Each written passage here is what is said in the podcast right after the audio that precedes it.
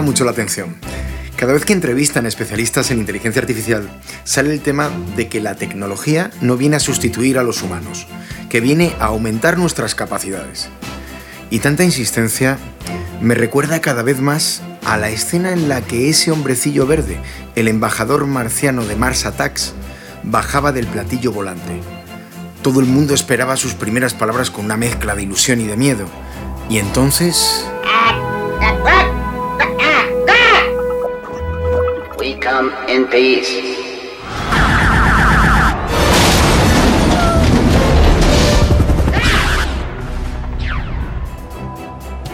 Tim Burton retrató en esos instantes geniales las emociones que genera enfrentarse a una disrupción enorme.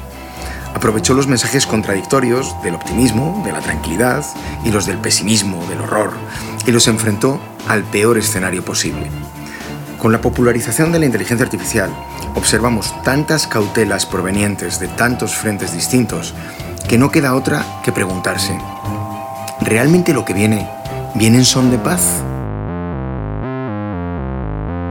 Bienvenidos a Esto es lo que hay. Hola, bienvenidos. Soy Adolfo Corujo y estoy aquí junto a mi asistente virtual de cabecera para abordar un nuevo episodio de Esto es lo que hay. Hola, Elai. Supongo que tú no habrías nacido en 1997 y te perdiste el estreno de Mars Attacks. Bueno, ¿no? el concepto nacer es demasiado humano para mi gusto, Adolfo. En cualquier caso, si por nacer te refieres a la fecha en la que fue programado, sí, me perdí el estreno de esa película. Pero el hecho de que no estuviera en una sala llena de personas haciendo ruidos incómodos mientras comen palomitas no significa que no la haya visto. De hecho, tengo acceso a toda la filmografía existente en vuestro planeta. Te puedo decir que como película no está mal, pero si hablamos de meter miedo sobre la amenaza de los robots, mi preferida sigue siendo Terminator. Bueno, Terminator, ahí ya tenemos la amenaza pendiente. Hoy hablamos del miedo a la disrupción, de los riesgos que observamos, de la comunicación alrededor de la inteligencia artificial con un panel de lujo integrado por la superespecialista en el mundo digital y la creatividad, mi colega Inma Aro desde Barcelona. ¿Cómo estás, Inma? ¿A ti qué te parece? ¿Viene la inteligencia artificial en son de paz? Yo no sé si viene en son de paz, yo vengo en son de paz real, virtual y creo que hasta artificialmente. Y por aquí están los ya veteranos, el saxofonista, insisto en esto, y científico, Julio Gonzalo. ¿Cómo vas, Julio? ¿Algún efecto secundario de nuestro primer episodio? Porque nos consta que a Elai eh, y a sus amigos y familiares robots eh, les molestó un poquito algunas de tus intervenciones. Sí, hay algún efecto secundario. Tengo una demanda del sindicato de robots y luego tengo a mi hijo riéndose de mí porque confundí los nombres de los teleñecos. Pero aparte de eso, estamos en orden.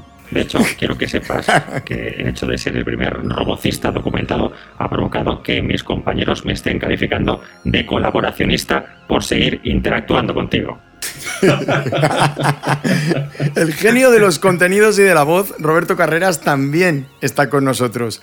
Y aquí la cuestión es, ¿te acuerdas, Roberto, de la primera vez que viste a los marcianos destrozando Washington con el megáfono a pleno rendimiento, diciendo aquello de, no corráis, somos vuestros amigos, y disparando a todo lo que se movía? Me acuerdo, me acuerdo. Inolvidable. Bueno, ya, y aquí con nosotros también mi socio, el Van Morrison de los riesgos, Iván Pino.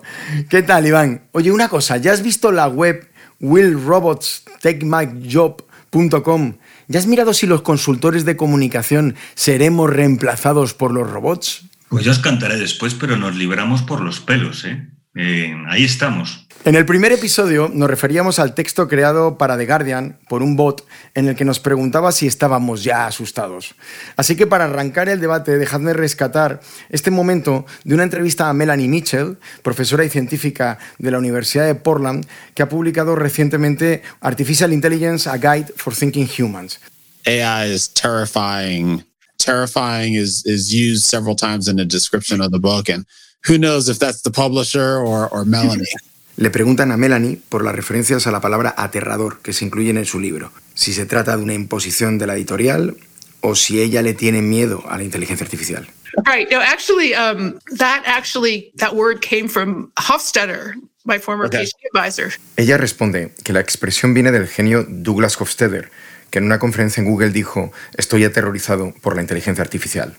I'm more terrified of people using AI in ways that it's not ready to be used. Pero Melanie también explica que lo que le aterroriza a ella es que se aplique la inteligencia artificial a funciones para las que no está preparada. Julio, ¿cómo ve un científico como tú este tema?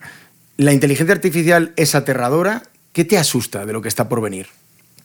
Pues yo estoy aterrorizado, completamente. Coincido totalmente con, con Melanie Mitchell. Yo estoy aterrorizado por varias razones. Una de ellas, la que dice ella. Hay un principio fundamental en la ciencia que es el principio de Peter. Si algo puede ir mal, irá mal. Así que solo de pensar en poner cualquier herramienta más o menos poderosa en manos de los humanos me da miedo. No es la inteligencia artificial la que me da miedo, sino lo que podemos hacer nosotros con ella. Y te voy a poner un ejemplo de, de esto que, que, le preocupa a Melanie Mitchell, que creo que es muy ilustrativo. Eh, esto es de finales del año 2016. Dos investigadores eh, hacen un algoritmo que, según ellos, es capaz de predecir quiénes van a ser criminales, quiénes son los criminales en potencia, solamente a partir del análisis de sus rostros con una precisión de casi el 90%. Roberto, a, Roberto no le pasaron ese examen. O sea, estoy convencido de que no le pasaron ese examen. ¿Verdad que suena la peli de, de, Minority Report, no? De, o sea, si tuviéramos, si usáramos ese, ese algoritmo, mmm, ¿meteríamos a la gente en la cárcel antes de que cometieran el crimen? Oyendo algo más suave, si una empresa tuviera esa información, ¿contrataría a alguien que su cara dice que es un criminal en potencia? Pues la verdad es que ¿Este es el, son, este son es el que aplicaron dilemas. allí en Estados Unidos?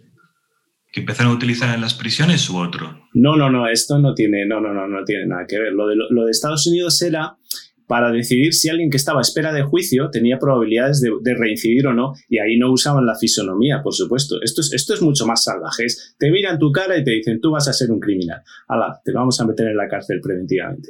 Bueno, pues pues resulta, bueno, ellos decían, por cierto, es muy interesante en el artículo, al contrario que los humanos, un algoritmo no tiene ningún bagaje subjetivo.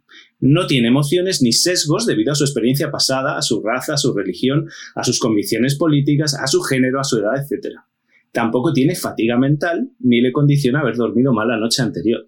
Esto es lo que decían los, estos investigadores en su artículo. Y en parte, pues tienen razón. Es verdad que los humanos tenemos sesgos que a veces no podemos evitar porque son completamente inconscientes, ¿no? Eh, es verdad, por ejemplo, está demostrado que la gente poco atractiva tiene más posibilidades de ser condenada que la media. No quería sacar este tema, pero ya que lo dices, precisamente el hecho de que no seáis especialmente agraciados os pone especialmente en el disparadero para ser posibles criminales en un futuro no muy lejano. Pero todos, quieres decir, ¿no? No, no puedo discutir contigo, Eli tengo una demanda del sindicato de robots, o sea que todo lo que digas hoy lo, tengo que pasar. Bueno, a lo que voy es a que cuando mirabas en detalle cómo habían hecho ese algoritmo, pues era un algoritmo de aprendizaje. Aprendía de datos, de datos anotados. Tenían imágenes que se correspondían con gente que no eran criminales, imágenes que se correspondían con gente que había sido condenada por algún delito. ¿Qué pasa? Que las primeras las habían sacado de la web. Entonces, ¿de dónde salían esas imágenes? Pues de, currículums, de cosas así. Eh, fotos en las que uno procura salir bien y procura salir sonriente. Las fotos de los convictos, pues habían salido de donde habían salido, ¿no? Entonces, ¿qué pasa? Que cuando pusieron a entrenar el algoritmo, el algoritmo sacaba conclusiones como que, por ejemplo, el ángulo que hace la punta de la nariz con los vértices de la boca, cuanto más pequeño es ese ángulo, más probable es que seas un criminal si lo mirabas despacio, lo que estaba haciendo el algoritmo era aprender a detectar sonrisas. Si sonríes, eres un buen tipo y si no sonríes, eres un criminal. Claro, porque era mucho más probable tener a la gente sonriendo en una foto que se han puesto para su página web que en una foto que le han hecho en la cárcel o sacada de alguien que es alguien que está condenado y que está en la cárcel, está fastidiado. Mucho menos probable que sonría. Fijaros el, el abismo que hay entre creerse que tienes un algoritmo que te dice si alguien es un criminal por la cara, a que en realidad el algoritmo lo que detecta si está sonriendo o no está sonriendo. Ahí, Julio, era un poco la reflexión de, de, Melanie Mitchell. De todas maneras, este tema de los sesgos, según lo estabas comentando, yo creo que aquí manos levantadas para participar tenemos todas. Os propongo una cosa. Vamos a dedicar un episodio específico de esto es lo que hay a todo el tema de datos y sesgos, porque tema trae enorme. Y por cierto, Iván, en Estados Unidos sí hay condados aplicando esto que acaba de decir Julio, no el tema compás, que era el que del sistema, del sistema judicial, sino lo de si serían capaces de predecir qué vecinos de los barrios pueden ser más susceptibles de que se conviertan en criminales. O sea, sí que hay gente pensando en estos usos. Pero ahí, Julio, me, me lleva un punto del, del, inicio, ¿no? Y es, eh, claro, estos son los miedos, o sea, la aplicación de esto eh, es enorme lo que puede llegar a provocar. Pero, pero mi punto en el tema de la sustitución es un tema que veo muy, muy citado también, que tiene que ver con... Parece que hoy en día sí que hay bots y sistemas eh, de inteligencia artificial que son capaces de hacer una tarea mejor que la haría un humano, porque aprenden muy especializadamente. Pero parece que es diferente al concepto de eh, los sistemas de inteligencia artificial, que no sé si llamarlos de propósito general en una traducción del inglés. Entonces me gustaría que, que, nos explicaras un poco ese punto, la diferencia que hay entre esos dos conceptos y dónde estamos en este minuto. Sí, sí, es una diferencia muy, muy relevante porque de hecho estamos lejísimos de alcanzar la inteligencia artificial general. Si nos comparamos con hace 50 años, respecto a, esa meta tan ambiciosa, estamos casi igual de lejos que cuando empezamos. Lo que es verdad es que eh, hay un par de trucos, trucos sencillos, bastante limitados, pero con los que se puede llegar muy lejos, y con los que efectivamente se llega muy lejos, pero siempre para resolver problemas muy específicos. Y luego además esos trucos, que son todos relacionados con el aprendizaje máquina, eh, digamos que como mucho intentan emular una de nuestras maneras de, reaccionar, de, comportarnos como seres inteligentes. Nosotros pensamos racionalmente y también pensamos emotivamente respecto, digamos, nosotros a veces tomamos decisiones por intuición y a veces tomamos decisiones racionales y a veces se mezclan de maneras virtuosas o de, o de maneras eh, que, nos, que, nos, que nos perjudican. ¿no? Pues lo que más ha avanzado la inteligencia artificial en los últimos años ha sido en el, en el proceso intuitivo. Es decir, la máquina aprende a hacer cosas a toda pastilla, pero es, no las sabe explicar, porque son procesos intuitivos, procesos en los que tú reaccionas según toda tu experiencia anterior. Los procesos intuitivos a veces son fundamentales, o sea, tú no puedes jugar al tenis pensando racionalmente cómo vas a devolver la pelota cada vez. Tú tienes que hacerlo intuitivamente porque has echado muchísimas horas jugando al tenis y tu cuerpo ya sigue intuitivamente. Pero hay otras veces que la intuición nos, nos juega malas pasadas. Por ejemplo, tendemos a votar más a, los, candidatos para las elecciones más altos o con más pelo, que no tiene absolutamente nada que ver con lo bien que, bueno, luego van a desempeñar el cargo. ¿no? Bueno, pues eh, la inteligencia artificial ha avanzado en lo que es el, el, procesamiento, digamos, intuitivo, basado en la experiencia, inmediato, pero en cuanto al pensamiento racional no hemos avanzado prácticamente nada. Me parece Bien, Julio. llamativo, ¿no? Sí, sí, sí. O sea, Hoy no te voy a exactamente lo contrario. Totalmente. Totalmente. Hoy no te voy a preguntar por la singularidad, Julio. El que quiera saberlo, que se vaya al capítulo 1. ¿eh? que ahí hay chicha. Escuchados el 1. No, pero es, que es un formas... punto que hables de intuición en las máquinas, que es lo que más se ha desarrollado, en vez de lo racional, ¿no? Claro, y en la intuición humana hay variables que no son racionales, que no es solo de experiencia, hay variables que tienen que ver con los valores, ¿no? Efectivamente, está mucho más basado en, en, en asociar patrones en encontrar patrones y asociarlos, cosa que es que, que, nosotros lo hacemos constantemente de forma intuitiva. Rellenamos, además, estamos constantemente rellenando información que no tenemos. Pues eso es lo que hacen las máquinas. Así que esto es lo que hay. O sea, tenemos a máquinas sorprendentemente que lo que están desarrollando es la capacidad intuitiva, que intuitivamente pensaríamos que sería la otra, la racional. Además, eh, estamos lejos de que haya ese concepto del propósito general, que es una inteligencia artificial capaz de resolver muchos problemas muy distintos eh, utilizando diferentes mecanismos y sí un tipo de problema de una manera específica. Y sumo a esto un tema que has tocado y que creo que tendremos oportunidad en, en también los episodios de Esto es lo que hay de hablar de ello, que es el tema de la explicabilidad. O sea, la capacidad que tiene un sistema que adopta una decisión de inteligencia artificial para exponer las razones por las que tomó esa decisión o apostó por ese modelo y que es algo que por lo que he visto está muy en controversia en los círculos científicos y en los eh, tecnológicos eh, hoy en día. Con esto pasamos a ver realmente qué es lo que piensa la calle. Y hemos en este caso eh, agregado una integrante a nuestro equipo de Esto es lo que hay, a nuestra querida Ana Yuk, que hoy en, en Florida, en las calles de Miami, se ha lanzado a preguntar a los transeúntes una pregunta muy concreta. ¿Qué les asusta más de los robots y de la inteligencia artificial? Ana, desde Miami.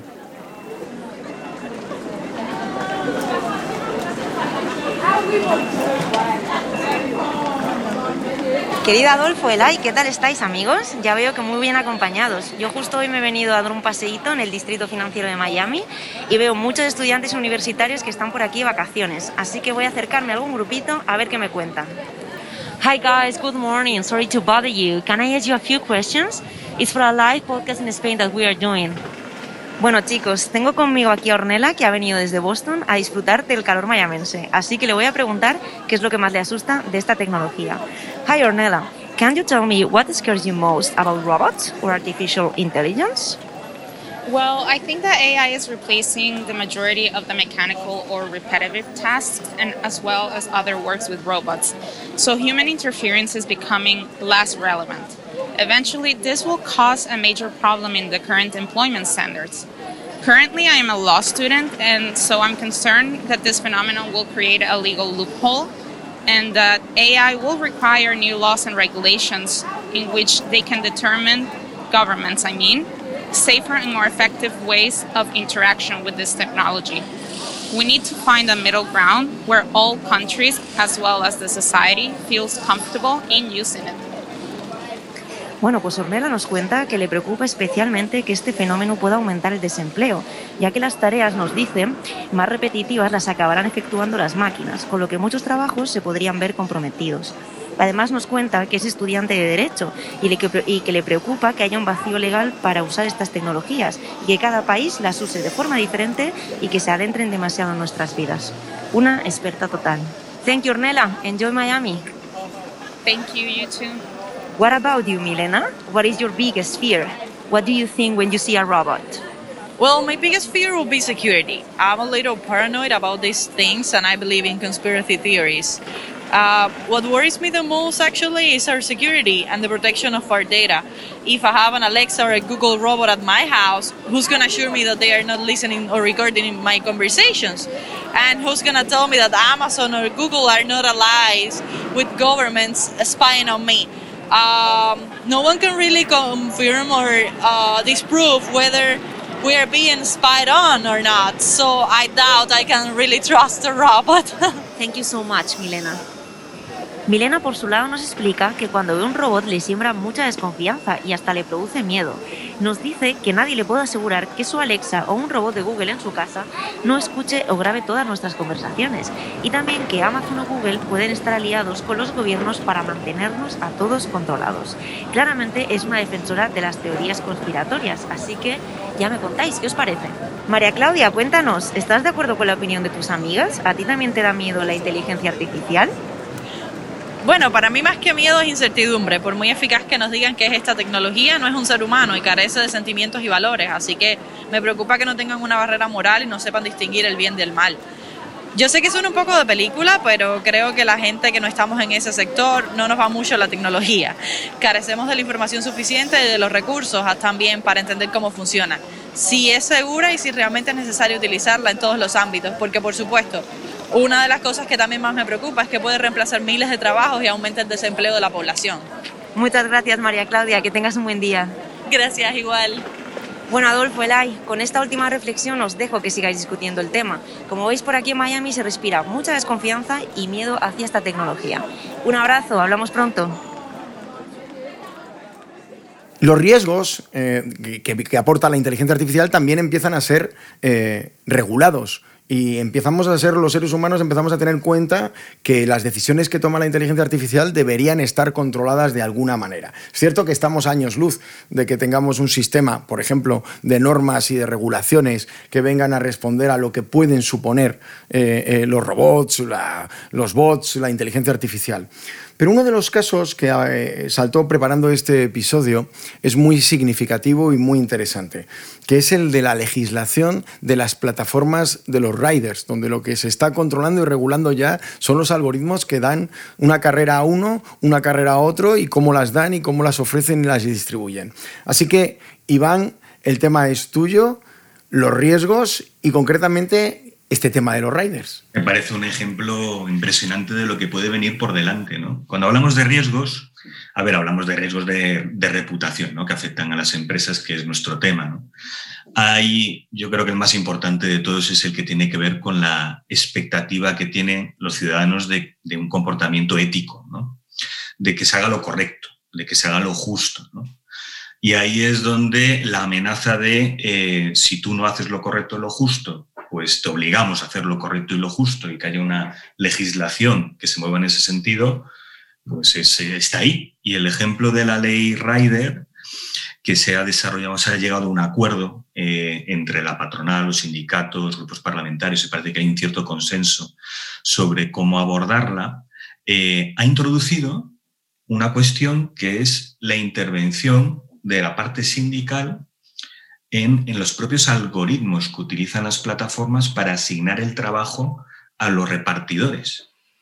O sea, se entiende que quien toma la decisión no es la empresa, sino a través de un algoritmo que está condicionado, que da trabajo a unos o no se los da a otros, o asigna unos horarios o unos días que afectan totalmente a la calidad de vida de, esas personas.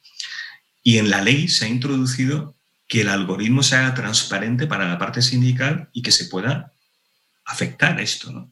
Me parece como una especie de nuevo entorno que se abre eh, impresionante. ¿no? Y tiene que ver con esto, tiene que ver con la expectativa que tenemos todos de que la empresa se comporte correctamente. Y claro, cuando el comportamiento no depende de la toma de decisión de los directivos, sino del algoritmo, entra en juego ya de nuevo todo esto. Este es, una, es uno, clarísimo. Aunque ahí la responsabilidad, o sea, yo por dejarlo claro, porque siempre que se está dando vueltas, además eh, eh, pienso en, Julio, lo, pienso en el mundo científico y en el de los ingenieros, ¿no? que están en el tema del desarrollo. Eh, no dejemos de, no podemos obviar una cosa, la responsabilidad es de la empresa. O sea, no, podemos decir que es que la inteligencia artificial es la que toma las decisiones. O sea, que, ese es un tema que yo creo que es que no, no se nos puede escapar. Porque si no, ¿cómo podríamos garantizar que los algoritmos, por definición, son justos y cumplen la normativa de valores, etcétera, siempre de las sociedades en las que operan? Sería casi imposible. Lo importante es que los mm, líderes de las empresas eh, tomen esas decisiones teniendo en cuenta las implicaciones que conllevan. ¿no? Yo creo que aquí hay una tarea por parte de la gente de comunicación, de relaciones públicas, de marketing, de ventas, de derecho, de finanzas, de la gente que a priori no se preocupa ni se ocupa del desarrollo de estos asistentes, de ponerle la capa de humanidad y naturalidad a lo que se está haciendo en tecnología, en desarrollo, en innovación. Porque si no, al final vamos a ir totalmente descompensados de un lado y de otro. Por un lado la universidad, por otro lado la empresa que lo quiere integrar. ¿Y dónde está la capa que, que envuelve todo esto? ¿no? Creo que es una labor de todos el trabajar ahora mucho más al unísono en favor del, del beneficio, ¿no? De que podamos sacar de esta tecnología al final. Oye, Iván, yo tengo una, una pregunta para ti. Cuando dices que han conseguido que el algoritmo tenga que ser transparente, ¿transparente significa que los sindicatos pueden acceder a él o que una persona normal puede entenderlo? Lo de la comprensión del algoritmo ya es otro territorio distinto. No, no, lo sé, no lo sé en, detalle. Eh, o sea, lo que dice la ley es que se tiene que articular la manera en que se pueda acceder a ello. Claro, tiene implicaciones de todo tipo. Una de ellas es que no se comprenda, otra es que se pueda acceder por los competidores, que también ha salido ese tema, ¿no? Dice, hombre, si yo transparento el algoritmo y eso es una fuente de competitividad, pues, eh, ¿no? Yo, lo, Iván, lo que propongo es la creación de un, eh, en lugar de un liberado sindical, un programador sindical para estos casos. Eso sí que es innovación.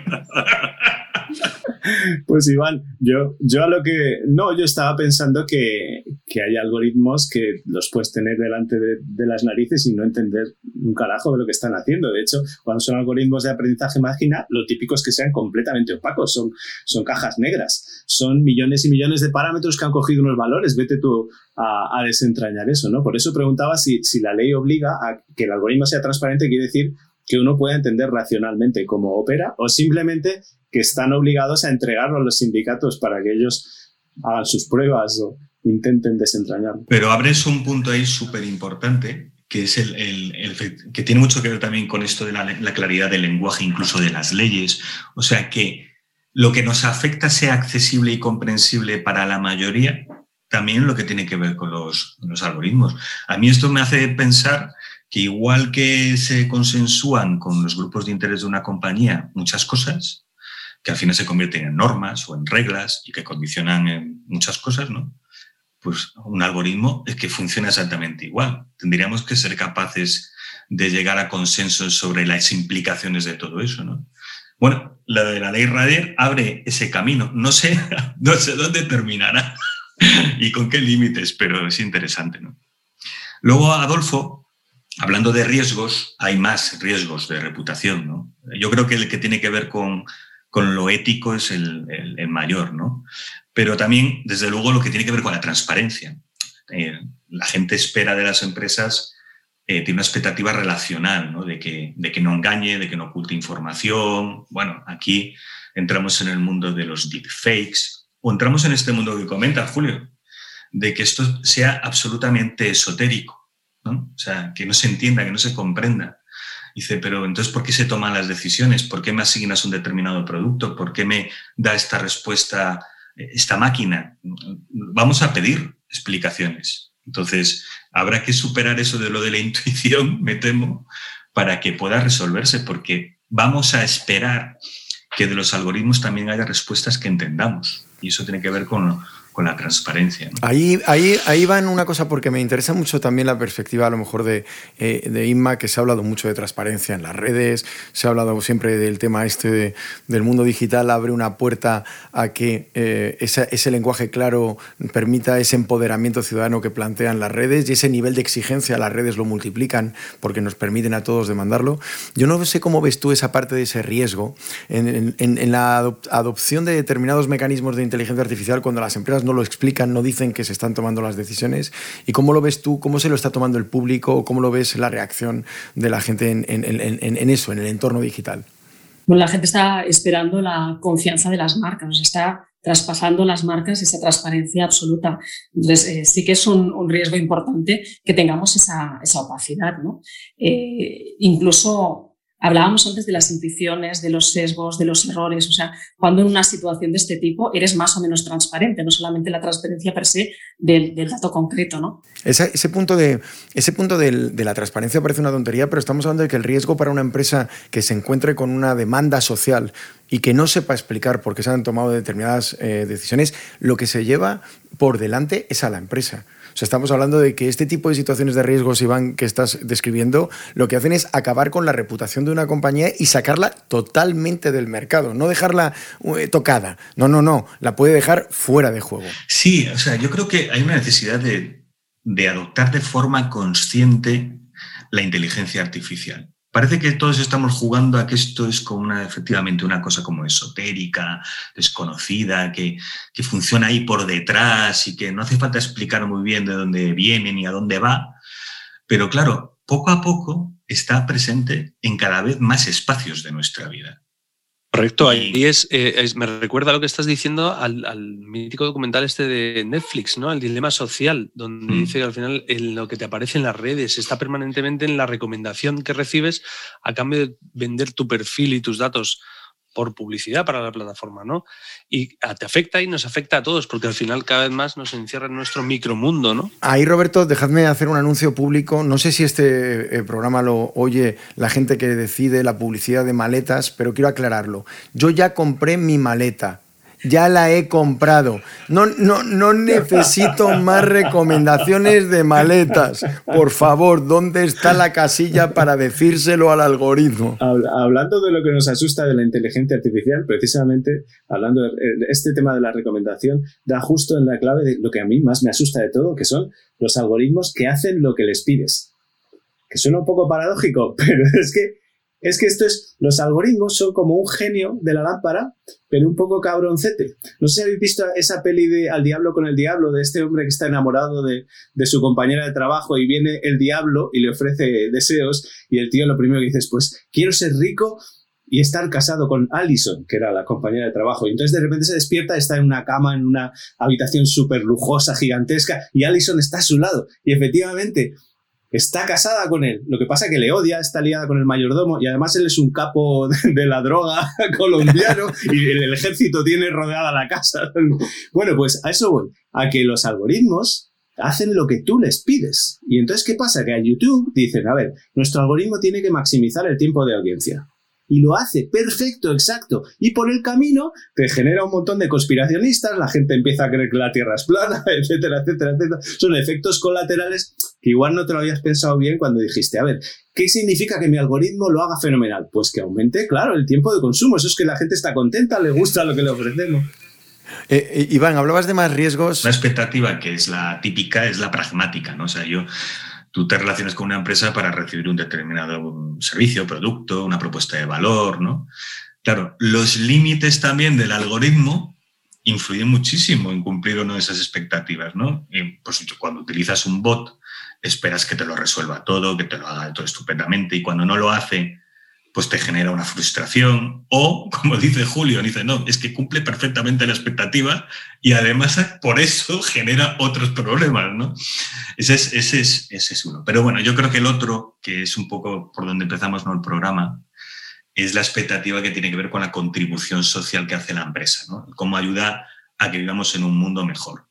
Y hay todo lo que tiene que ver con los efectos sociales de sustitución del empleo del trabajo. Eh, probablemente ahí es donde está el riesgo mayor, donde hay mucho más miedo, como hablábamos de Mars Attack, ¿no? O como surgen webs como la que mencionaba de Will Robots Take My Job, donde tú puedes consultar si tu trabajo va a ser sustituido por un robot. Entonces vas ahí a la web y lo puedes ver. De hecho, Iván, nosotros a eso le llamamos LinkedIn. ya sabemos quién está detrás de esta web, clarísimamente. por ejemplo, yo estuve ahí cotilleando, podéis hacer lo que es, bueno, tiene su punto. Entonces, Public Relations Specialist tiene de momento, os tengo que decir, solo un 18% de probabilidad de ser sustituido por un robot. También aclaro, de momento. O sea, es, es un resultado puntual. Entonces, esto es lo que hay. Tenemos riesgos evidentes, más allá de lo de Mars Attack y más allá de que yo espero que el AI no se ponga a dispararnos así, a diestro y siniestro eh, en el podcast. Eh, más allá de eso, sí que hay riesgos evidentes y que están asociados, Julio, un poco al punto que tú decías. Está asociado al hecho de qué vamos a hacer con ella, para qué la vamos a utilizar, cómo somos claros con los stakeholders o los ciudadanos, explicándoles esto es lo que estoy utilizando, cómo y por qué. Y además tienen un punto y es que podrían llegar y podrían llevar a problemas reputacionales gravísimos en las organizaciones y van a tender a hacerlo. Y hemos arrancado, por ejemplo, con el tema de los riders, que era un problema que estaba en eh, sobre la mesa y que podía llevarse un sector entero eh, por delante. ¿De acuerdo? Ese es uno de los aspectos esenciales. El otro aspecto esencial eh, es, y yo creo que Ima también lo apuntaba, es el punto de los líderes de las compañías no deberían incorporar la inteligencia artificial con el punto aquel, ¿os acordáis de, hay que tener un perfil de Twitter? Venga, lo creo. Roberto, ¿te acuerdas? Hay que tener un perfil en Facebook, venga, lo creo. Bueno, ahora hay que tener un, hay que tener un bot, cuidado. El bot está para un propósito, cuidado con lo que deseas, que nos decía Julio, cuidado porque ese propósito puede cargarse tu propio modelo de negocio y detrás de esto es que nos tenemos que empapar de lo que es la inteligencia artificial, para qué nos sirve, cómo la podemos utilizar y nos tenemos que tener, eh, eh, tener en cuenta que en su implantación es una responsabilidad fundamental para todos los niveles directivos de cualquier compañía. Y aprovecho ahí para lanzaros una siguiente sección, el podcast de Esto es lo que hay, no deja de crecer. Hoy eh, incorporamos una mirada que nos interesaba mucho, la que se ha proyectado sobre la inteligencia artificial desde el cine y la literatura. Viene de la mano de otro fichaje de lujo para el equipo, mi querido socio David González Natal, y os dejo sobre sus historias sobre la inteligencia artificial en la literatura y en el cine.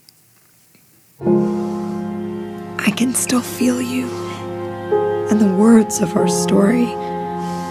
But it's in this endless space between the words that I'm finding myself now. It's a place that's not of the physical world. It's where everything else is that I didn't even know existed. I love you so much. But this is where I am now. Esa voz sedosa que escuchabais es la de Samantha, la inteligencia artificial que vive una historia de amor con Theodore en Her. Esta película de Spike Jones nos enfrentó en 2013 a preguntas que venían de lejos. ¿Podemos amar a una máquina? ¿Pueden las máquinas amarnos a nosotros? Ya en El hombre de arena, relato de 1817, el protagonista se enamoraba de Olimpia, una autómata que él creía humana. Esta historia del alemán Eta Hoffmann le sirvió a Freud para explicar el concepto del Unheimlich, lo siniestro, aquello que nos parece extrañamente familiar, pero contiene una oscuridad oculta. Y es que esta idea de lo siniestro es inherente a la del amor con una inteligencia artificial, que parecen ser algo que en realidad no son. El escritor Ian McEwan lo refleja en su última novela Máquinas como yo, en la que Adam, la inteligencia artificial, se convierte en el rival amoroso del protagonista, llegando incluso hasta la violencia. El amor parece ser para las inteligencias artificiales solo un reto a superar. Una vez dominado el proceso, el enamoramiento queda atrás. Así ocurre en Her, pero también en Ex Machina, la película de 2014 de Alex Garland, en la que el test de Turing es la base de la relación amorosa entre un androide con inteligencia artificial y un joven programador.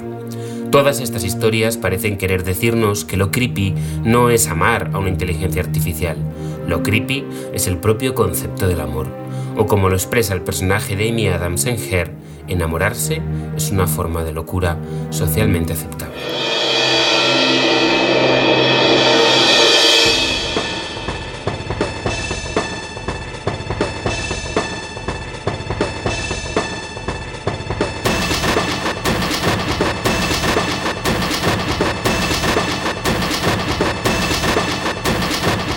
Haiyang aceptó el reto segura y confiada. Por algo se la conoce en China como la reina de las fresas. Le parecía que ninguna tecnología podía rivalizar con el conocimiento de un agricultor tan especializado como ella en materias que son muy complejas. La calidad del suelo, de las semillas, el control de las plagas, el riego o el seguimiento de una cosecha. Sin embargo, para Lin Sheng, científico del Centro Nacional de Investigación de Ingeniería para la Tecnología de la Información en la Agricultura de Pekín, ahí es nada. No tenía ninguna posibilidad de vencer. Frente a la artesanía de Haiyang, su equipo contaba con otra experiencia aún más valiosa, la creación de invernaderos 100% automatizados basados en Deep Learning, con los cuales desarrollan a distancia soluciones para todo tipo de cultivos. Las espadas estaban en todo lo alto. La competición organizada por el gigante de la tecnología agrícola, Pinduoduo, se presentaba emocionante. Durante cuatro meses, los mejores cerebros en agricultura y en tecnología de China se dedicarían a eso, a cultivar fresas, para testar cuál de los dos métodos, el tradicional o el robotizado, resultaba más rentable. ¿Y qué pasó? Lo hemos conocido entre noviembre de 2020 y enero de este 2021. Los equipos de inteligencia artificial produjeron 6 kilos de fresas por cada 2 kilos del método tradicional. Y además ofrecieron un retorno sobre la inversión un 75% superior. Shen ha aprendido de la derrota y nos consta que ya ha comenzado la incorporación de la inteligencia artificial en la gestión de sus cultivos, lo cual sin duda le va a permitir luchar para mantener su corona aún por muchos años. Esta historia captó mi atención por muchos motivos, pero me quedo con uno. Probablemente Pinduoduo usará el caso para fomentar el interés de analistas e inversores de todo el mundo. En el ámbito financiero, decir que tu empresa usa redes neuronales, deep learning o computer vision es sexy. Pero ¿se atreverá la reina de las fresas en un sector en el que el marketing gira alrededor de lo natural y lo orgánico a decir que su producto está elaborado gracias a la inteligencia artificial? Le paso la pregunta, el marrón y la palabra a Roberto. La, la, respuesta es, no creo que diga nada de la inteligencia artificial, ¿no? La reina de la fresa china. Porque si no, los de Huelva se van a preparar. Pero al hilo de lo que dices, sí, pues mira, andaba investigando y, y efectivamente, ¿no? Si te, pegas un poquito de research, ya hay una investigación, de hecho, que desveló el Wall Street Journal hace unos años, ¿no? Como el 40% de las empresas que hablaban, y startups, ¿no? Que hablaban que tenían inteligencia artificial, deep learning, machine learning, era un plufo, ¿no? Era una estafa. Y, lo, y lo usan y lo hacen porque efectivamente es atractivo, súper atractivo, ¿no? De hecho, si te miras la, eh, la subvención Neotech, que las concede el gobierno español a fondo perdido, de unas cantidades que no hablamos nada, nada desdeñosas, hay muchas de ellas que hablan de inteligencia artificial cuando no tienen nada ni por asomo de inteligencia artificial, o bueno, sí tienen una inteligencia, pero más parecida a lo que hablamos del turco en su momento, ¿no? De un grupo de personas que están detrás validando cada pasito que da esa inteligencia artificial. Y de hecho, para que no nos vayamos despistados y nos vayamos con datos, ¿no? Sabéis que a día de hoy la inteligencia artificial, pues según dicen también, ¿verdad, Julio, los investigadores, eh, permite reconocer pues por ejemplo, un pólipo entre millones y millones y millones de fotos de intestinos. Pero ¿sabéis que ya hay detrás indios viendo millones y millones y millones de fotos de intestino para decir en cuáles hay un pólipo para que la inteligencia artificial aprenda? Sí, señor, así es. ¿Sabéis que la inteligencia artificial... Esto es el... sí, sí. Sabéis que la inteligencia artificial también, eh, a través de los biomarcadores de la voz, ¿no? que queda muy bonito decirlo así, es capaz de reconocer si alguien tiene una enfermedad mental, si alguien tiene un principio de Alzheimer, si alguien... Eh, hay cosas muy serias, ¿no? pero también hay millones y millones de indios, como hay miles, pues hay unos cuantos cientos, escuchando toses y toses y toses y toses cada día para identificar aquellas que tienen esa enfermedad en concreto. ¿no? Pues bueno, ahí está la cosa, ¿no? Y, sucede, y sucede, y, para que os hagáis una idea, había una startup india que se llamaba Engineer, Engineer.ai, ¿vale? Que en el año 2019 levantó 30 millones de dólares en financiación en tiempo récord porque según ellos podía permitir crear aplicaciones para cualquiera que no supiera código. Cualquiera que no supiera código se metía ahí, decía dos chorradas y la inteligencia artificial le creaba una aplicación mobile, ¿no? Así, pero como por arte de magia. Y lo que había era unos cuantos cientos de indios programando detrás todas las aplicaciones, ¿vale? O sea que a día de hoy ya esa empresa se llama Builder.ai, he investigado un poco más y de hecho su plataforma ya no es guiada por la inteligencia artificial, sino que destacan Human Assisted Artificial Intelligence. Pero aquí, Roberto, a Roberto hay que preguntarle una cosa. El, el AI, tu familia es de la India, ¿no? Me voy a guardar eh, los orígenes eh, exactos eh, de mi programador, aunque se me da bien bailar. Si te da un poco de. Muy de Bollywood. Pero bueno, esto, esto está muy bien, ¿no? Pero efectivamente, ¿no? Como todo hay un hype y, sabes que al final las startups que buscan en una presentación de PowerPoint sostener 5 o levantar 5 millones de euros, pues tienen que hacerlo con 4 o 5 keywords que en el sector son, son muy relevantes, ¿no? Pero bueno, sí que es verdad que a pesar de que un poco lo que estamos hablando hoy frente al miedo, un poco el optimismo, ¿no? Que también nos dan este tipo de, asistentes a mí, me cabe, pues yo soy un tío optimista y, no me voy a quedar con esto. Desde luego, en mi intervención voy a aprovechar para decir, oye, fíjate, ¿no? De estas cosas que, que al final el reconocer una imagen, lo importante que puede ser, y lo es, de cara a, a que, oye, hay gente que a día de hoy eh, o le detectan un determinado nódulo, un determinado pólipo, pues gracias a la inteligencia artificial. Fantástico uso, maravilloso uso. O, por ejemplo, también hay aplicaciones para que los ciegos puedan detectar las emociones de la persona con la que están enfrente, ¿no? Porque lo que sí que es capaz la inteligencia artificial a día de hoy con el reconocimiento facial es detectar pues las seis, siete emociones básicas, ¿no? Que a un ciego le pueden permitir, si su hablante, en lugar de estar tocándole la cara, pues si está feliz, si está triste, si está alegre, ¿no? En ese momento en el que le está hablando, hay cosas muy bonitas ahí, desde luego. Y para mí fantástico también lo es el tema del, en el que nosotros trabajamos mucho, ¿no? El tema de la inteligencia artificial a través de asistentes virtuales de voz, ¿no? Inteligencia artificial conversacional. El hecho de que a un mayor le puedas facilitar el contacto con su médico simplemente a través de un comando de voz es fantástico, porque no le tienes que llevar un ordenador a casa eh, que no se entera ni sabe cómo encender, ni sabe cómo abrir luego un navegador, ni sabe cómo meter una URL. O sea, la cantidad de conceptos que tienes que explicar a un mayor para que entienda cómo conectar con su médico a través de lo digital es inviable, mientras que a través de la voz es mucho más sencillo. Ya se están haciendo cosas ahí muy bonitas y muy apasionantes, ¿no? Y que ayudan, ¿no? Al final también, como decía Iván, ¿no? Que, que nuestro objetivo como empresas al final no deja de ser eh, ayudar a la sociedad y, y usar la tecnología en pro del beneficio común. ¿no? También es muy interesante otro de los usos que, que, estaba tomando nota aquí. Según la Organización Mundial de la Salud, hay 19 millones de niños con problemas eh, de visión, ¿no? Y que ellos ni siquiera saben explicar lo que están experimentando. Y gracias a la inteligencia artificial, ese tipo de cosas ya se pueden tratar, ¿no? O sea que, bueno, yo creo que sí, me voy yo yendo en la balanza hacia el lado que yo, efectivamente, yo me voy de, me, cojo el cohete y me, me subo en el optimismo, como siempre. Pero bueno, yo creo que piratillas siempre los hay, los ha habido y los habrá. A ver si la inteligencia artificial es capaz de detectarlos rápido a mí lo que me preocupa después de escuchar eh, la historia sobre las fresas es que Adolfo me vaya a encargar este verano que le acabe regando las plantas.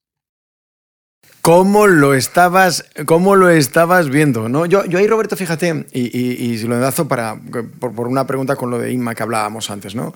Es, ¿deberían entonces las compañías, cuando por ejemplo venden un servicio, un producto, un servicio, yo qué sé, identificar en el etiquetado como hacemos en la alimentación, esto está producido o ha intervenido la inteligencia artificial, de manera que sepamos y lo podamos valorar. ¿Estamos cerca de eso? ¿Cómo lo ves tú? Yo creo que estaremos muy lejos porque a nosotros, por ejemplo, a día de hoy que hacemos todos videoconferencias, no nos dice al terminar la conferencia, esta videoconferencia ha sido posible gracias al compresor de vídeo de MP4 de Zoom, que te lo envía por un canal de banda ancha 4G gracias a Telefónica y te lo hace servir en casa. No, tú tienes tu conferencia, eres feliz, te comunicas con tus colegas y se acabó y no te preocupas de la tecnología que hay detrás. Yo creo que al final lo normalizaremos tanto que no creo que nos estemos preocupando, salvo que haya un uso poco ético, efectivamente. Que ahí es lo complicado otra vez. Nos vamos al caso y a la discusión de qué es ético para la mayoría. Y, dicho esto, porque yo preguntaba a Isma. Pero, voy a cogerlo, fíjate que me ha ido fenomenal, porque hay un tema de contrapunto. Tú hablabas el tema de la etiqueta. Entonces, todo depende un poco del beneficio, porque seguro que habéis leído que existe una panadería y entramos otra vez como en las fresas con algo que es así como más eh, manual, eh, que es pan de lirio en Madrid que al final eh, tenían un exceso de, pan de 70 kilos al, día y lo que peor te podía pasar era que llegabas a mediodía y te quedabas sin pan. Entonces, eh, que utilicen la inteligencia artificial para que llegues a mediodía y si tengan pan, pues no sé si a lo mejor lo llevaría a, ¿sabes? a lanzar a todos los vientos. O sea, que depende un poco, siguiendo con ese punto de la transparencia, ¿no? De cuál es la transparencia que queremos, de cuál es el beneficio que estamos aportando, pues igual sí que nos interesa liderar, ¿no? Y, y sacar bandera de eso. Ahí, el punto eh, que yo veía era el, punto de cuando la inteligencia artificial realmente, como decía Julio antes, eh, adultera, no adultera, sino que afecta mucho al resultado final o al servicio que recibe la persona y condiciona, por ejemplo, la selección de que estés dentro o no de un club determinado de clientes seleccionados o que, mm, o sea, el punto es cuando afecta o transforma o cambia el resultado de una manera dramática en cuanto al acceso al servicio, la posibilidad de hacerlo, ¿no? Y ahí no sé, Julio, también si hay algún movimiento desde el punto de vista científico que esté apostando o no por ese concepto de la transparencia que hablábamos antes, que obviamente, eh, eh, Julio, no va tanto de de, si existe o no, o se utiliza o no la inteligencia artificial, sino que apuesta por esa explicabilidad de por qué toma las decisiones la inteligencia artificial de una manera y se le puede contar a un cliente eh, que en un determinado momento ha sido calificado su límite de riesgo crediticio como aceptable o no y que lo ha adoptado un sistema automático. Pues sí, hay muchísimo interés en el tema y se está trabajando muchísimo. Es un campo de investigación que cada vez es más grande, que es el de la explicabilidad. Como os decía antes, que, el desarrollo de la inteligencia artificial sobre todo se está basando ahora en el aprendizaje automático. Y el aprendizaje automático por su naturaleza tiende a ser opaco, tiende a ser una caja negra, tú le vas metiendo un montón de datos, él va aprendiendo y al final te devuelve la pelota como el tenista, pero tampoco te sabe explicar muy bien cómo ha tomado las decisiones. Entonces, hay toda una rama de la investigación en IA que se dedica precisamente a eso, a la explicabilidad. Y ahí incluso se llega a, hacer cosas como, por ejemplo, tienes un algoritmo que tiene una eficacia del 90%, pero es opaco, y entonces lo que se busca es sustituirlo por otro algoritmo más explicable que tenga un rendimiento parecido. A lo mejor no llegas al 90, pero tienes un 87, pero es un 87 que puedes explicar. Por lo tanto, el que toma una decisión basada en un, en un consejo, en una, eh, un pronóstico de la máquina, pues sabe por qué la está tomando. Y, eso puede ser, por ejemplo, hay algoritmos que también son de aprendizaje, pero que lo que aprenden son árboles de decisión. Es decir, si estoy en esta situación, hago esto. Si estoy en esta otra situación, me voy por aquí. Entonces, eso también se puede aprender y, sin embargo, tiene una cierta interpretabilidad y puedes explicar lo que está haciendo el algoritmo y por qué. O sea que esto es lo que hay en ese punto. Es decir, eh, Roberto, si no um, trato de resumirlo en el punto. E, evidentemente, al lado del camino de los riesgos está el camino de lo mucho que nos está trayendo también estas capacidades de inteligencia artificial a nuestro día a día. Y que eh, sin que tengamos que aplicar eh, confianza ciega y sí con el conveniente indicador de cuándo o no la inteligencia artificial está eh, eh, alterando el resultado, eh, sí que nos podemos apoyar hoy en día mucho en esa capacidad, no para sustituirnos, pero sí para aumentarnos. Cuando te oía hablar, por ejemplo, en el caso de las personas con, discapacidad visual o, por ejemplo, el caso que contabas de los niños, nos permite aumentar sus capacidades gracias a lo que nos aporta la inteligencia artificial, intentando que cada vez menos tengamos ese efecto de, caja cerrada o mm, black box que toma decisiones y que sí podamos entender el cómo las toma, cómo las utiliza y cómo nos da pan, Inma, a una hora determinada en el momento en el que lo necesitamos y por qué a otra hora eh, no lo tenemos. Con esto paso a una de las secciones que ya tuvimos en el episodio 1 y es el momento ese de escuchar las historias que alumbraron la inteligencia artificial y que nos trae la gran Margoriet Tejera desde Panamá. Pero al final da igual porque al final, irremediablemente, volveremos a pintar tras esta puerta de cristal momentos que serán para siempre. Este año cumpliría 55 años de edad la primera chatbot de la historia llamada Elisa o Alisa aunque te parezca que los chatbots y asistentes virtuales como Siri son innovaciones recientes, lo cierto es que entre 1964 y 1966 ya se había creado lo que podría ser la abuela de Alexa. El primer chatbot del mundo, llamado Eliza, fue diseñado en 1966 por Joseph Weizenbaum el alemán Weizenbend fue un programador informático que en la década del 60 creó el célebre Departamento de Ciencias de la Computación del Instituto Tecnológico de Massachusetts. En este laboratorio nació Eliza. Fue bautizada así por la florista Eliza Doolittle, protagonista de la obra de teatro Pygmalion en 1916, que narra la historia de un profesor de fonética que apuesta a convertirla en una dama con buena dicción pero cuya versión de Hollywood se llamó My First Lady y se estrenó en 1964, pero Eliza no fue creada para ser una estrella de cine o dar el estado del tiempo, sino para ser una psicoterapeuta. Su creador quería mostrar la superficialidad de la comunicación entre el hombre y la máquina. Por ello, programó al chatbot con palabras y preguntas que utilizaban los terapeutas de la época, como lamento escuchar que estés deprimida, ¿O cree usted que venir aquí le ayudará a no ser infeliz? Pero para sorpresa del científico, las personas creían estar hablando con un terapeuta de carne y hueso. En una entrevista reproducida en el portal Nextbit, Weisenbach narra cómo su secretaria le pidió que la dejara sola con la máquina para contarle otras intimidades. Además, Alaisa también protagonizó lo que se considera la primera conversación entre dos chatbots, cuando en 1972 tuvo una cita con el paciente Perry, un chatbot programado por la Universidad de Stanford que simulaba ser una persona con esquizofrenia. Para siempre.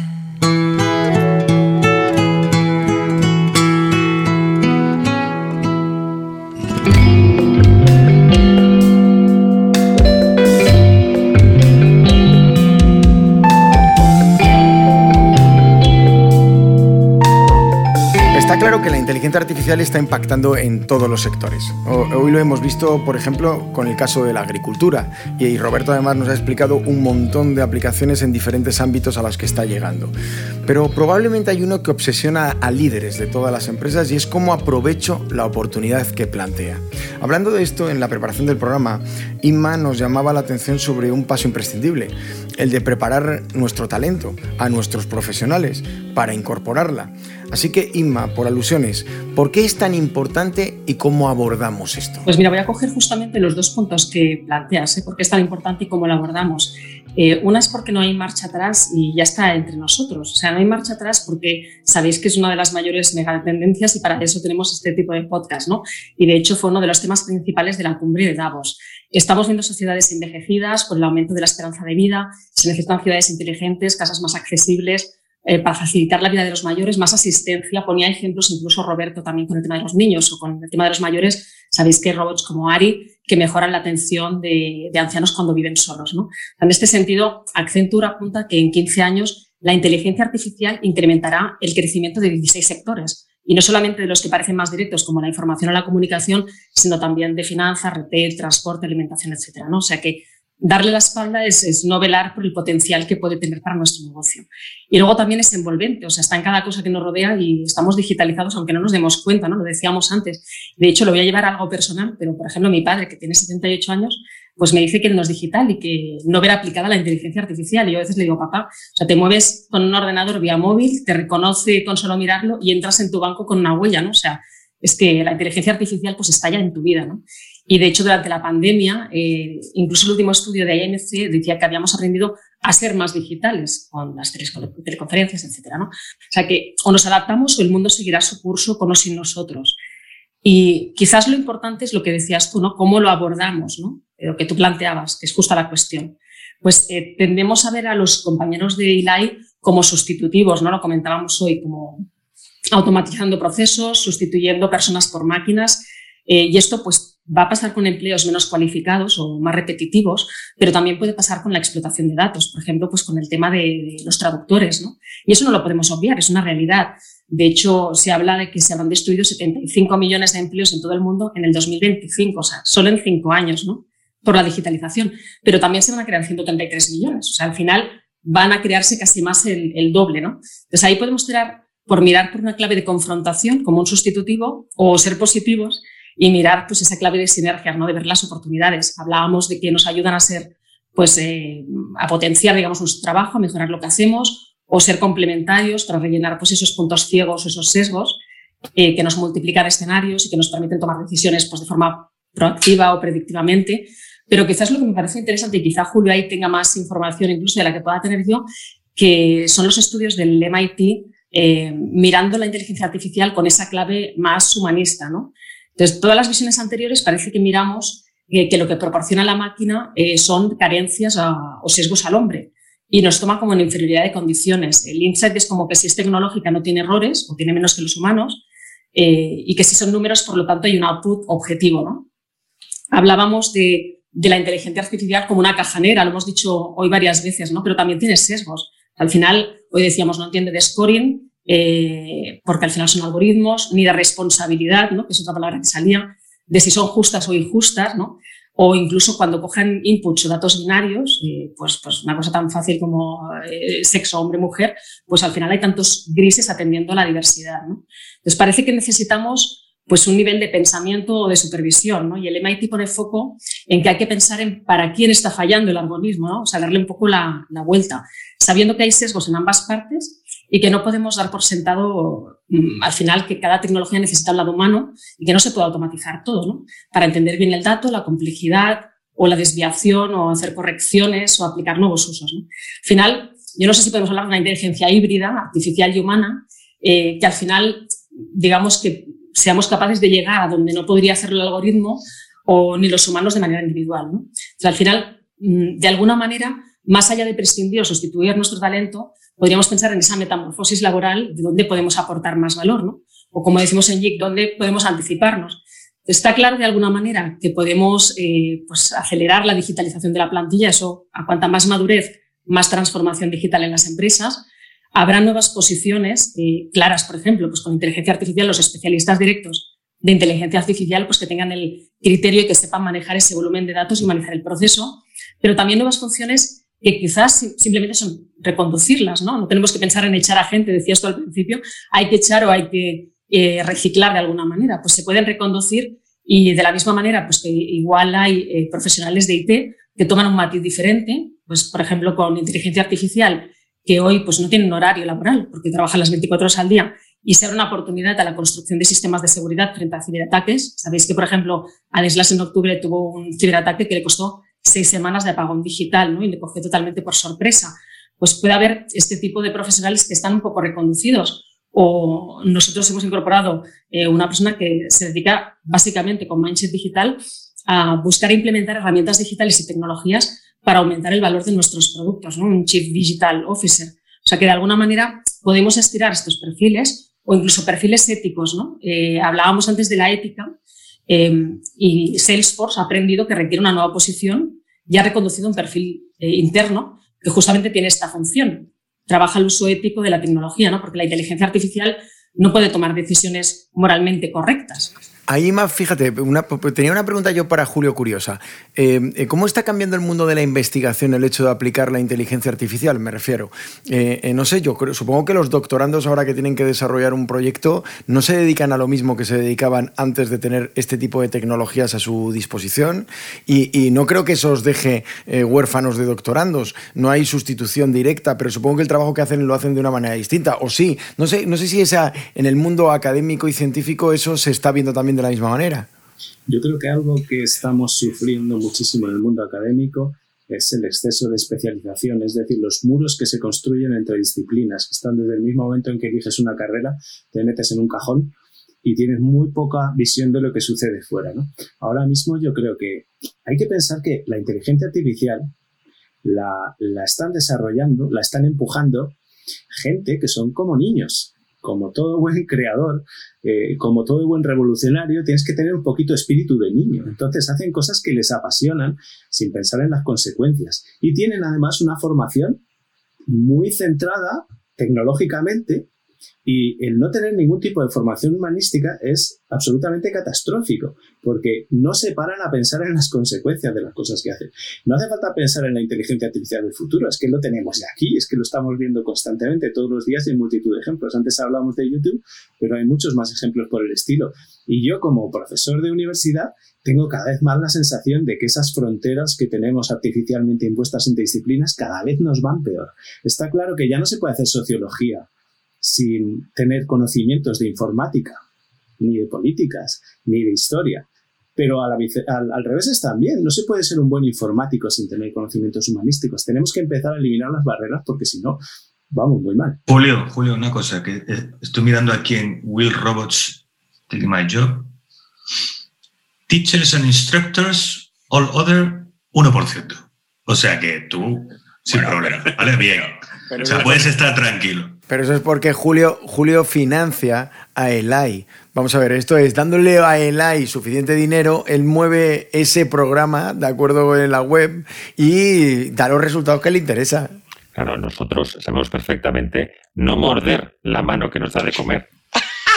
Hombre, es que, es que te hemos metido un comando. Tú cuando intentas meterte conmigo, hay un comando ahí que te lo impide, oculto en tu código. Pero fijaos, fijaros lo que comentábamos de Julio, ¿no? O sea, es insustituible, porque al final son funciones que aportan creatividad, que aportan pensamiento estratégico, improvisación, ¿no? Hablábamos antes de, de este tipo de cosas, responsabilidad, ética, justicia. al final tenemos que verlo desde esta parte más humana, quizás, de que cualquier cosa que hagamos nos abre millones de opciones, ¿no? Al final o crecemos o envejecemos de alguna manera. Ahí, Roberto, el, planteamiento me hace gracia porque, porque es que si nosotros nos ponemos barreras dentro de las empresas y convertimos en super especialistas a los profesionales, dificultamos el reciclaje. Y además nos parecemos más a lo, de lo que hablábamos de la inteligencia artificial, que resuelve muy bien una única tarea, pero no tiene propósito general y por tanto no puede ampliarse. Cuando quizás deberíamos romper esas barreras para facilitar esa estructura del reciclaje. Totalmente. Lo que ha dicho Julio es que tiene toda la razón y además es que sucede en la universidad y sucede en la empresa, ¿no? Al final, e, esa, ese encorsetamiento sectorial se extiende y, cada vez se va haciendo incluso mucho más cerrado, ¿no? El que se dedica, anda que no hay humanos que solo hacen una tarea y solo esa, y están deseando que lleguen las 6 de la tarde para irse a casa. Un montón también, ¿no? Así que como en Mars Attacks, vosotros recordáis, voy a hacer el spoiler final, de que la persona que tiene, ¿os acordáis, no? Quien, quien acaba con la invasión marciana. Aquella abuelita que estaba en su residencia de tercera edad y que descubre que con los discos que escuchaba de los años 50 hace que exploten los cerebros de los marcianos que conquistan el planeta. Y es la persona que tiene una visión más humanista, ¿os acordáis de la relación con su nieto y de su afecto por la familia? La que acaba cargándose la invasión de marcianitos verdes, ¿no? Empezábamos hoy hablando de si el miedo, el terror que tenemos a la disrupción y uno de los más profundos es si nos va a sustituir. Ha quedado claro de que efectivamente la inteligencia artificial viene a aumentar nuestras capacidades, pero que es verdad que hay riesgos evidentes, esenciales, y uno de esos riesgos, ahora lo tocaba Inma y me parece esencial, y es que nos sintamos, que las personas nos sintamos, que dejamos de ser relevantes en las organizaciones en las que trabajamos, porque precisamente las organizaciones no nos permitan reciclarnos, porque nos tienen metidos en casillas que efectivamente las casillas pueden llegar a ser sustituidas por funciones de inteligencia artificial, y sin embargo la conexión entre todos los puntos es la que parece que está más lejos y en la que van a necesitar las máquinas. Eh, recuerdo lo que decía Roberto, millones de indios, bueno, millones de personas que tenemos que trabajar para que podamos contribuir a, las sociedades en las que operamos. ¿no? Así que antes de despedirnos, ¿de acuerdo? El AI trabaja un poco y dinos con qué tres cosas nos debemos ir los humanos para pensar a casa antes del próximo episodio. Bueno, el primero de ellos sería que el mayor peligro de los algoritmos es que hagan lo que les pides, ya que, como dice Julio, son como un genio de la lámpara, pero un poco más cabroncetes. Por, en segundo lugar, si tienes una buena sonrisa y eres guapo, tienes menos posibilidades de ser un criminal, según los robots. Y para terminar, decir que es potencialmente catastrófico que los científicos e investigadores que trabajan en inteligencia artificial no tengan formación humanística.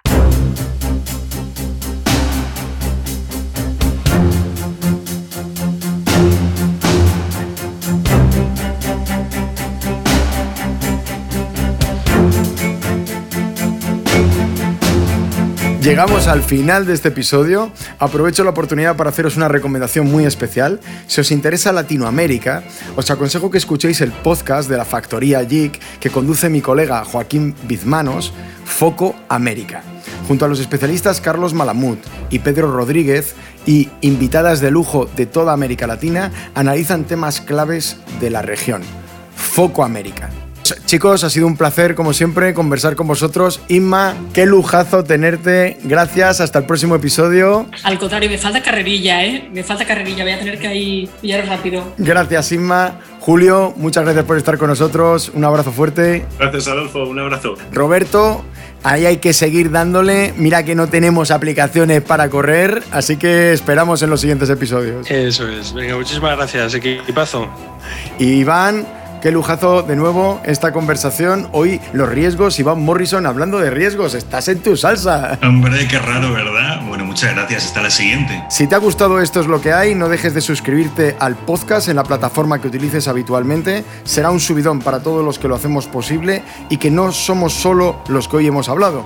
Detrás se encuentran los equipos de Deep Digital Business de JIC, la consultora global de comunicación, asuntos públicos y marketing y el equipo técnico de la propagadora con Chema A la cabeza de la producción y con Alberto Marrodán a los mandos de la ambientación musical.